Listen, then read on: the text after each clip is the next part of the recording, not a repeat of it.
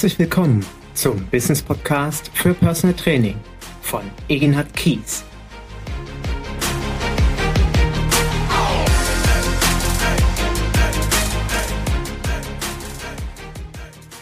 Herzlich willkommen zu meinem neuen Business Podcast für Personal Training und ich möchte direkt vorwegnehmen, ich bin heute auf Geschäftsreise unterwegs, nämlich in Mutter Natur und hoffe, dass die Akustik wunderbar ist und du mich gut verstehst, auch wenn der eine oder andere Vogel zwitschert oder ein Reiter vorbeikommt oder ein Jogger, Fahrradfahrer, wer auch immer.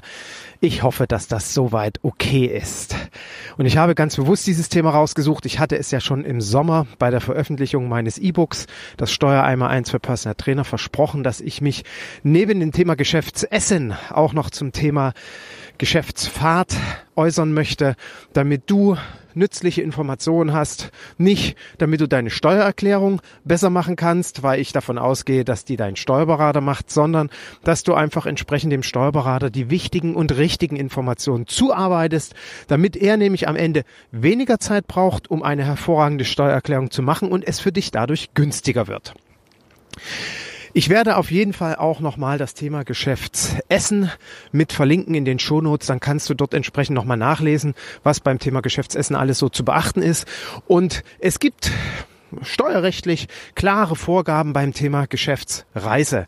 Und im Grunde genommen ist ja jede Fahrt zu unserem Klienten eine Geschäftsreise und die können wir auf unterschiedlichste Art und Weise vornehmen. Das können wir per Fahrrad machen. Ich habe gerade die Woche mit einer Kollegin gesprochen, die jedes Personal Training mit dem Fahrrad macht. Das hat natürlich auch Grenzen, das weiß sie, aber entsprechend kann sie natürlich ihr Fahrrad steuerrechtlich absetzen, logischerweise. Und genauso können wir das mit unserem Auto machen oder wenn es auf Geschäftsreise geht, ob es der Flieger, die Busfahrt ist, die Bahnfahrt die Straßenbahn, was auch immer. All diese Dinge sind selbstverständlich in unserer Steuererklärung aufführbar und ja, mindern entsprechend ein klein Stückchen hoffentlich unseren großen Gewinn, sodass wir ein bisschen weniger Steuern zahlen müssen. Und was gilt es zu beachten? Grundsätzlich solltest du immer, wenn du eine Geschäftsreise machst, dazu ein Geschäftsreisetagebuch, nenne ich das, anlegen. Ich habe mir dazu eine Tabelle angelegt, wo ich jeden Monat aufführe, wenn ich irgendwohin unterwegs bin und das eine etwas längere Zeitdauer in Anspruch nimmt. Also ich sag mal, alles, was über acht Stunden und aufwärts ist, führe ich als Geschäftsreise an, beziehungsweise gebe die Information an meinen Steuerberater. Und das kannst du mit einer Excel-Tabelle oder einer Numbers-Tabelle ganz einfach machen. Du kannst das natürlich auch händisch in dein Büchlein eintragen. Und Dort solltest du die Abfahrtszeit und die Ankunftszeit notieren. Du solltest die gefahrenen Kilometer notieren.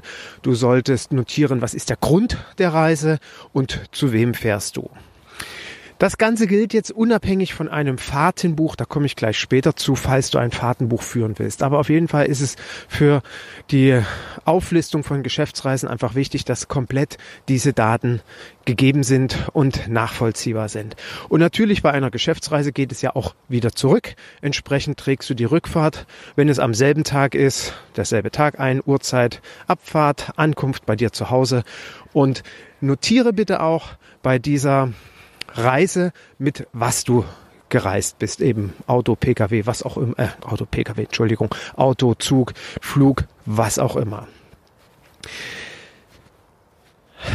Wenn du, wir nehmen mal das Beispiel, mit dem Auto unterwegs bist und du hast eine Fahrt, die über mehrere Kilometer, mehrere hundert Kilometer geht und du bist länger unterwegs. Und das Auto ist dein Privatfahrzeug, dann wird hier die Geschäftsreise auf eine andere Art und Weise abgesetzt, als es bei einem Geschäftswagen ist, der im Firmenvermögen angesiedelt ist. Wir gehen jetzt von diesem Beispiel aus. Du hast ein Privatauto, was nicht im Firmenvermögen ist, also weder als Geschäftsleasingfahrzeug geführt wird oder du in die Firma reingekauft hast, sondern es ist dein Privatauto. Hier ist es so, dass du eine Möglichkeit beispielsweise darin hast, dass du alle Fahrten auflistest, genauso wie ich das gerade beschrieben habe, mit den Daten und du pauschal 30 Cent pro Kilometer in deiner Einnahmenüberschussrechnung ansetzt. 30 Cent pro Kilometer wird am Jahresende angegeben und das mindert, wie gesagt, entsprechend deinen Gewinn. Du kannst es einmal im Jahr machen, du kannst es aber auch monatlich machen und ähm, ja, bedarf dann einfach ein Stück weg mehr Aufwand ähm, oder vielmehr stimmt gar nicht, bedarf mehr Aufwand. Also es ist am Ende deine Entscheidung, wie du das für dich organisatorisch am besten löst. Aber hier würde ich auch immer in Abstimmung mit dem Steuerberater sprechen. Wollen Sie das monatlich von mir eingereicht haben? Ich mache das einmal im Jahr dass, dass mein Steuerberater diese Tabelle bekommt und dann kann er das entsprechend aufführen. Bei dieser Version, wenn du diese 30 Cent Pauschale ansetzt, nochmal, ich betone, das macht Sinn bei einem Privatfahrzeug, kannst du darüber hinaus keine anderen Belege absetzen. Du kannst dann also nicht hingehen und noch den Tankbeleg einreichen. Das funktioniert nicht oder vielmehr es geht einfach nicht oder ich sag mal Reinigungskosten fürs Auto oder ähnliches, sondern mit dieser Pauschale ist in diesem Sinne alles abgegolten. Jetzt bist du unterwegs, bist eben mehrere Tage unterwegs und kommst irgendwo in einer netten Pension, in einem Hotel an, wie auch immer, dann ist es ja selbstverständlich, dass du die Übernachtungskosten vollumfänglich geltend machen kannst, weil es eine Geschäftsreise ist. Auch hier gilt es zu beachten im Sinne der Vorsteuer, der Umsatzsteuer-Thematik, dass heutzutage die Hotels unterschiedliche Mehrwertsteuerbeträge ausweisen. Es gibt sieben Prozent und es gibt 19 Prozent. Das muss entsprechend bei dem Absetzen der Rechnung, vielmehr beim Einreichen der Rechnung in die Umsatzsteuervoranmeldung beachtet werden. Aber auch hier, ich kann es immer wieder nur betonen, wie ich es auch in meinem E-Book, ich weiß gar nicht wie oft geschrieben habe beim Steuer einmal eins, bitte, bitte such dir einen kompetenten Steuerberater, der sich mit unserem Beruf auskennt. Und ja, wende dich an ihn, damit du mit all diesen Themen nichts zu tun hast. Ich sage immer so schön, wir sind Gesundheitsexperten, wir sind Personal Trainer, wir kennen uns mit dem Körper aus, aber in der Regel nicht mit einer Steuererklärung. Wir wünschen uns, dass unsere Klienten sich natürlich an einen Gesundheitsexperten wenden, wenn es um ihre Gesundheit geht. Also sollten wir uns an einen Steuerexperten wenden, wenn es um unsere Steuererklärung geht. Also deswegen sucht ihr ein und es muss entsprechend im Honorar kalkuliert werden, dass ich ihn mir auch leisten kann. Und wie gesagt, der Steuerberater macht es ja am Ende auch viel, viel besser, als ich das überhaupt alleine kann. Und er kennt auch alle Tricks, Tricks und Kniffe. Jetzt übernachtest du dort im Hotel, hast dein Frühstück, das läuft alles über ähm, über die Rechnung vom Hotel und nehmen wir mal an, du bist auf einer Fortbildung und am Nachmittag oder vielmehr am Mittag ge geht ihr mit den Teilnehmern und mit dem Referenten irgendwo in eine nette Kneipe, in ein Restaurant, in ein Café und es gibt einen kleinen Snack. Dann habe ich es in der Vergangenheit immer mal wieder erlebt, dass Personal Trainer sich einen Rechnungsbeleg ausstellen lassen von dem Restaurant oder von dem Café für sich selbst, also das, was sie gegessen und getrunken haben. Und hier möchte ich deutlich darauf hinweisen, das brauchst du nicht tun, weil es überhaupt nichts bringt. Oftmals glauben wir, ja, das kann ich doch als Bewirtungskosten absetzen. Nein, das kannst du nicht, weil du kannst dich ja nicht selber einladen. Das wäre ja sehr schön. Dann würde ich ja jedes Frühstück und jedes Kaffee trinken, was ich mir gönne, auch geschäftlich absetzen. Das haut nicht hin. Also wir können uns nicht selber einladen. Dafür kannst du aber natürlich in deiner Steuererklärung, und deswegen ist es auch so wichtig, das alles aufzuführen, eine Pauschale ansetzen. Und hier gibt es ganz klare Richtlinien.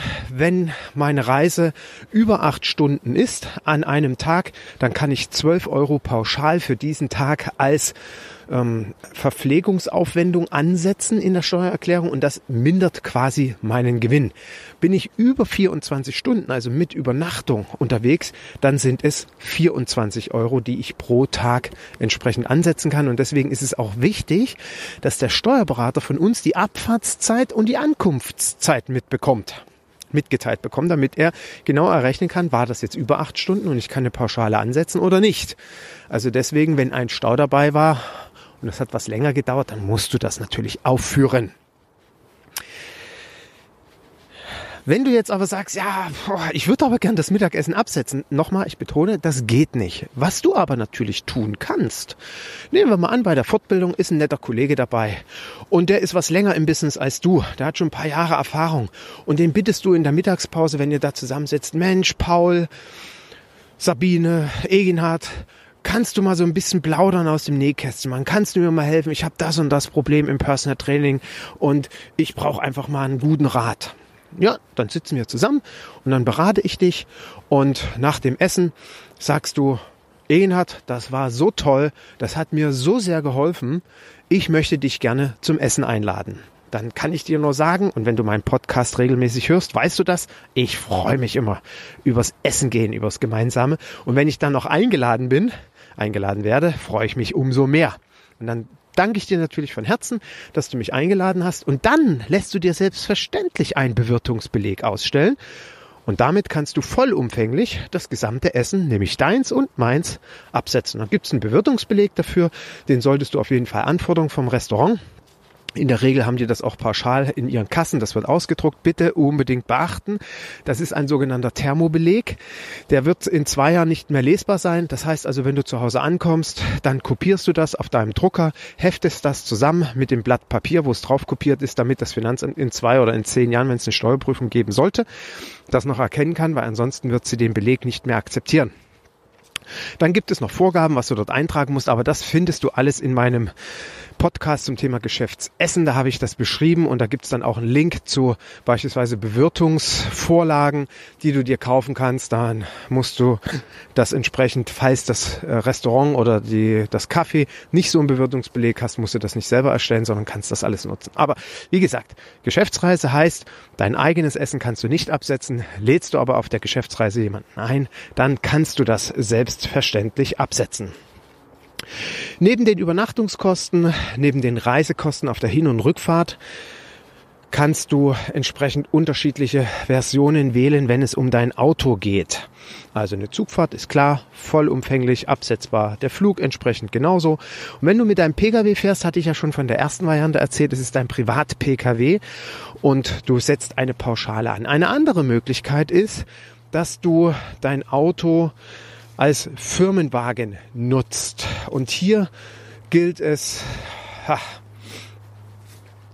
oder ich fange mal anders an.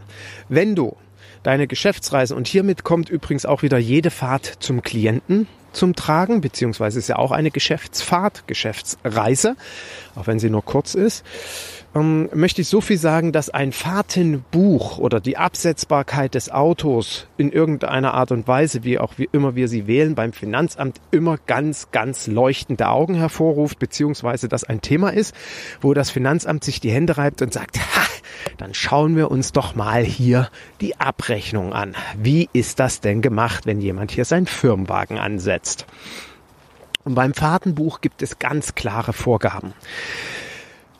Erste Empfehlung, du kaufst dir ein Fahrtenbuchheft. Dafür, das kannst du bei Amazon und Co. Ich werde das in den Shownotes verlinken. Dann kannst du dir das entsprechend bestellen. Das legst du in dein Auto und dann fährst du los und trägst diese Fahrt genauso händisch ein mit Abfahrtszeit, wohin du fährst, Adresse, wen du besuchst, welche Person, welcher Grund. Das ist alles dort vorgegeben. Das musst du genauso ausfüllen. Das ist eine Version. Du kannst aber natürlich auch ein elektronisches Fahrtenbuch machen. Es gibt heutzutage ganz tolle Systeme, die kann man in das Auto oder am Auto anschließen und das trackt quasi wie so ein Schrittzähler, trackt er deine Fahrt und damit wird das alles komplett elektronisch darüber gemacht. Das ist natürlich sehr komfortabel und super nutzbar. Oder du legst dir eine Software zu am Computer, das ist meine Version der Wahl, weil ich hier standardisiert Fahrten vorgegeben habe. Die habe ich, weil ich beispielsweise bei meinen Klienten immer, da ich ja feste Klienten habe über Jahre, es sind immer dieselben Fahrten, es sind immer dieselbe Hinfahrt, dieselbe Rückfahrt, es sind oftmals beispielsweise auch immer dieselben Zeiten. Und das habe ich einmal quasi als Standardfahrt bei jedem Klienten angelegt, die Hin- und die Rückfahrt. Und dann brauche ich immer nur auf den Knopf drücken und sage, okay, Klient Müller, Hinfahrt, danach Klient Müller, Rückfahrt und alles steht automatisch drin. Dieses Fahrtenbuch ist vom Finanzamt akzeptiert. Da musst du unbedingt darauf achten, wenn du dir eine Software zulegst, dass die tatsächlich vom Finanzamt akzeptiert wird. Ganz wichtig bei einer Software ist immer, dass sie nicht manipulierbar ist. Das heißt also, wenn du eine Fahrt abgespeichert hast, dann darfst du nicht danach hingehen können und diese Fahrt ändern können. Im Sinne von, ach, ich ändere mal ein bisschen die Uhrzeit oder ich ändere mal den Kilometerstand, so nach dem Motto, das darf nicht sein. Du kannst natürlich, also es kann ja passieren, dass du mal eine Fahrt aus Versehen falsch einträgst oder das Datum irgendwie aus Versehen falsch gewählt hast. dann ist es natürlich so, dass du die Möglichkeit hast, diese Fahrt, das Datum oder ähnliches zu ändern. Es gibt aber einen Archiveintrag dazu. Also die Software muss die Möglichkeit eines Archiveintrages bieten und damit kann das Finanzamt sehen, aha, warum hat er das geändert, was hat er geändert und stimmt, das macht Sinn. Beim Fahrtenbuch ist es so, dass das in der Regel beim Finanzamt immer angegangen wird und immer in Frage gestellt wird. Die finden ein Fahrtenbuch nicht ganz so toll, weil natürlich beim Fahrtenbuch 100% also der Sinn und Zweck eines Fahrtenbuchs ist es, 100 Prozent seines Geschäftsfahrzeuges, 100 Prozent seiner Geschäftsreise oder der einzelnen Geschäftsfahrt zum Klienten abzusetzen. Und 100 Prozent heißt wirklich alles. Das ist der Tankbeleg, das ist die Autowäsche, das ist die Frostschutzflüssigkeit, die wir jetzt gerade wieder im Winter auffüllen müssen.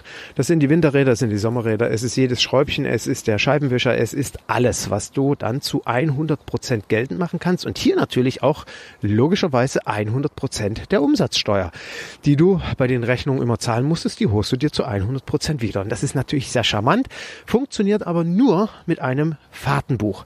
Deswegen dort unbedingt sehr, sehr, sehr genau sein. Du darfst niemals eine Fahrt vergessen. Du darfst niemals, ich sag mal, die nächste Fahrt am nächsten Tag an einem anderen Ort beginnen als dem, wo du gestern angekommen bist. Also es muss wirklich absolut sattelfest und wasserdicht sein. Die Alternative zum Fahrtenbuch, weil es natürlich extrem aufwendig ist, ist, wie ich gerade schon sagte, so ein elektronisches Teil ins Auto angeschlossen. Super.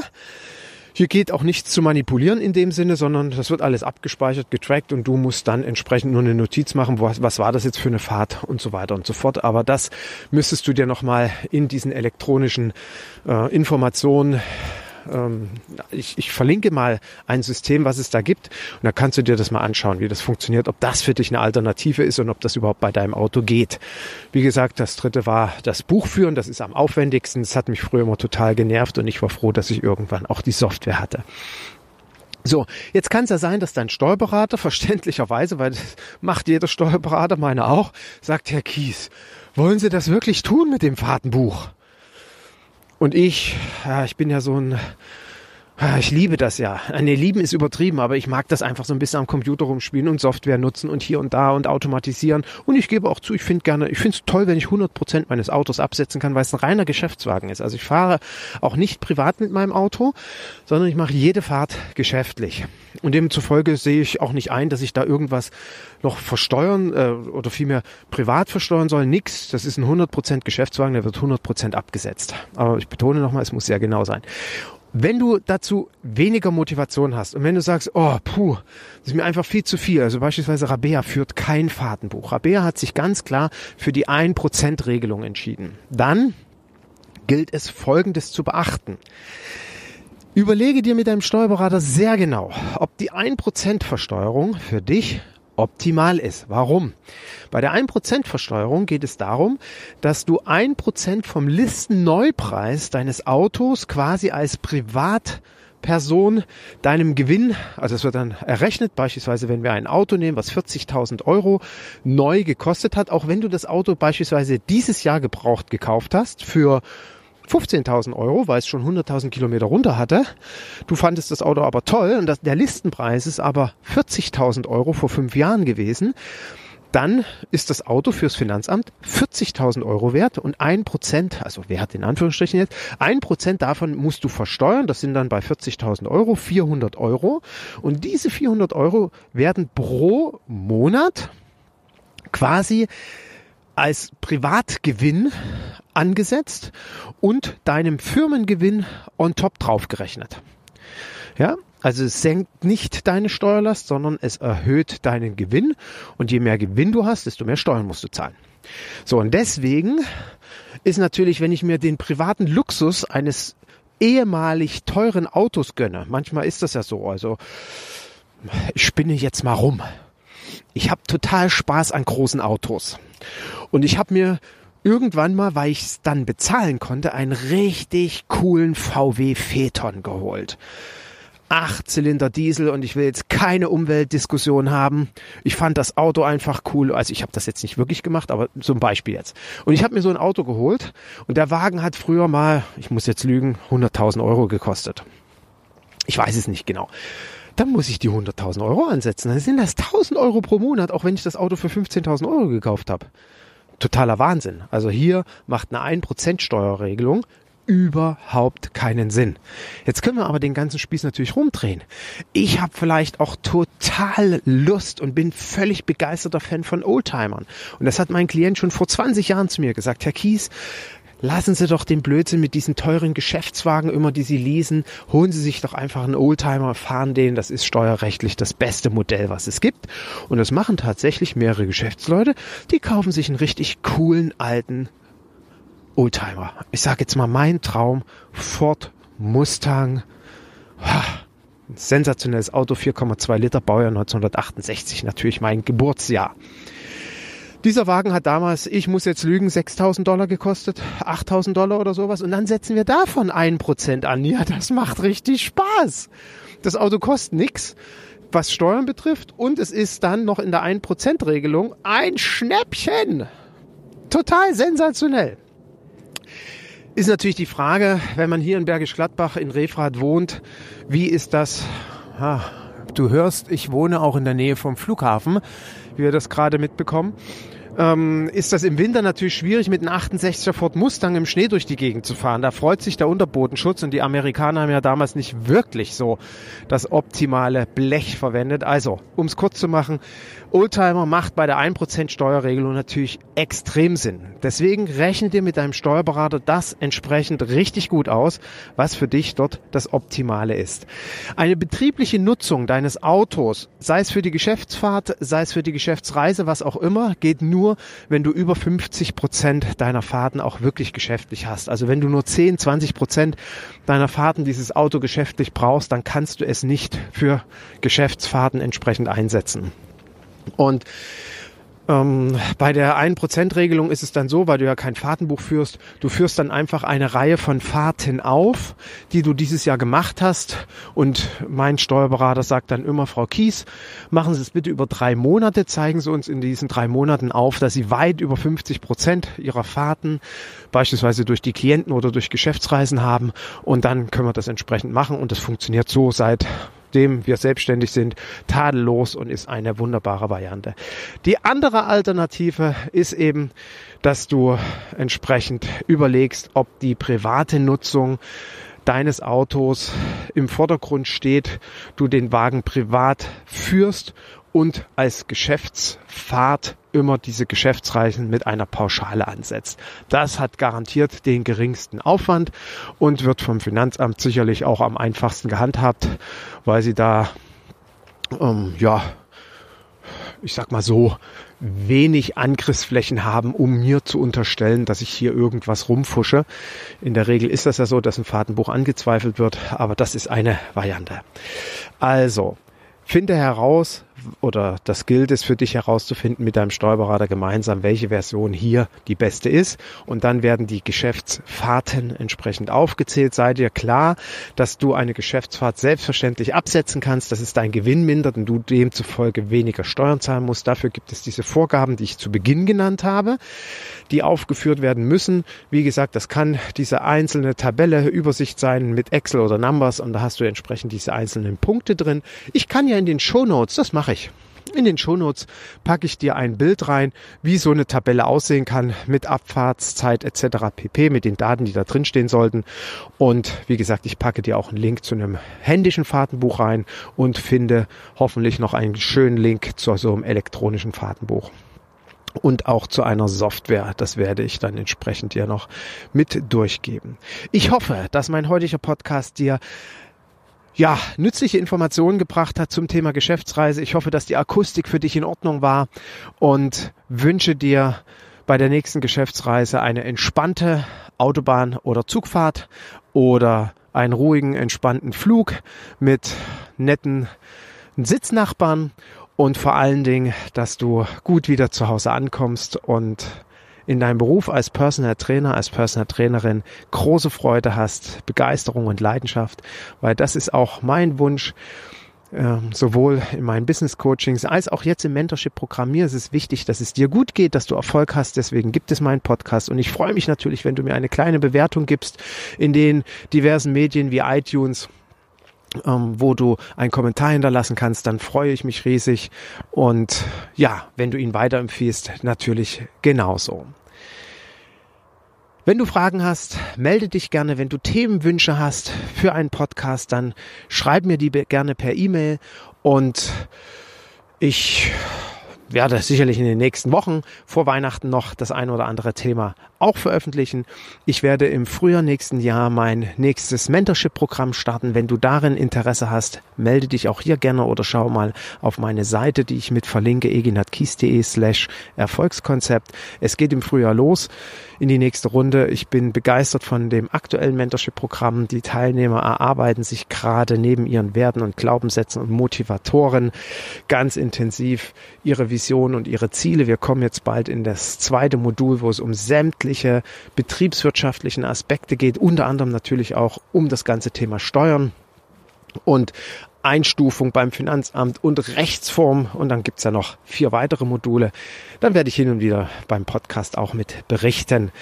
Und wenn du sagst, Mensch, das Thema Steuern, wie gesagt, ist nicht so meine große Leidenschaft, ich brauche aber noch ein paar Informationen mehr, dann kann ich immer wieder nur empfehlen, nutze mein E-Book dafür. Ich habe es genau dafür geschrieben. Es sind knapp 90 Seiten und ich freue mich riesig über eine Referenz von Professor Bischoff aus Köln, eine ganz große Unternehmensberatungskanzlei und Steuerkanzlei, die mir eine ja, ein schönes Vorwort zum E-Book geschrieben haben und auch nochmal auf die Wichtigkeit und die Bedeutung des Inhaltes hingewiesen haben, dass das E-Book tatsächlich wirklich empfehlenswert ist. Und ja, das kostet natürlich ein paar Euro. Aber wie es auch hier so ist, es, du wirst durch das Vermeiden von Fehlern einen x-fachen Betrag von den Investitionskosten des E-Books sparen und du wirst natürlich auch in der Steuerberatung sparen. Und ich habe das jetzt gerade von einem Kollegen wirklich ganz, ganz live aus dem Mentorship-Programm mitbekommen, der sagte, Eginhard, ich habe dein E-Book gelesen, ich bin mit diesem Wissen zu meinem Steuerberater gegangen und der war riesig begeistert ähm, über das Wissen, was ich habe. Und er sagte, wir konnten viel schneller und besser einsteigen und mein Verständnis war ein ganz anderes. Und er sagt, so macht wirklich Unternehmensberatung und Steuerberatung Spaß, wenn der Unternehmer die Bereitschaft hat, sich mit diesem Thema zu beschäftigen. Er muss nicht alles im Detail verstehen, aber wie gesagt, man sollte von, ja, von den Dingen, die wir in unserem Business brauchen, schon ein Grundlagenwissen haben. Und da war der Steuerberater sehr begeistert. Und auch das ist ein Aspekt, warum ich es dir empfehle. Unabhängig davon, dass du eben viele Stunden Steuerberatung sparst und demzufolge das äh, sonst teurer werden würde für dich. Also auch da packe ich den Link nochmal in die Show Notes und jetzt wünsche ich dir einen wunderschönen Tag und freue mich, wenn du am Ball bleibst und mir weiterhin folgst. Tschüss.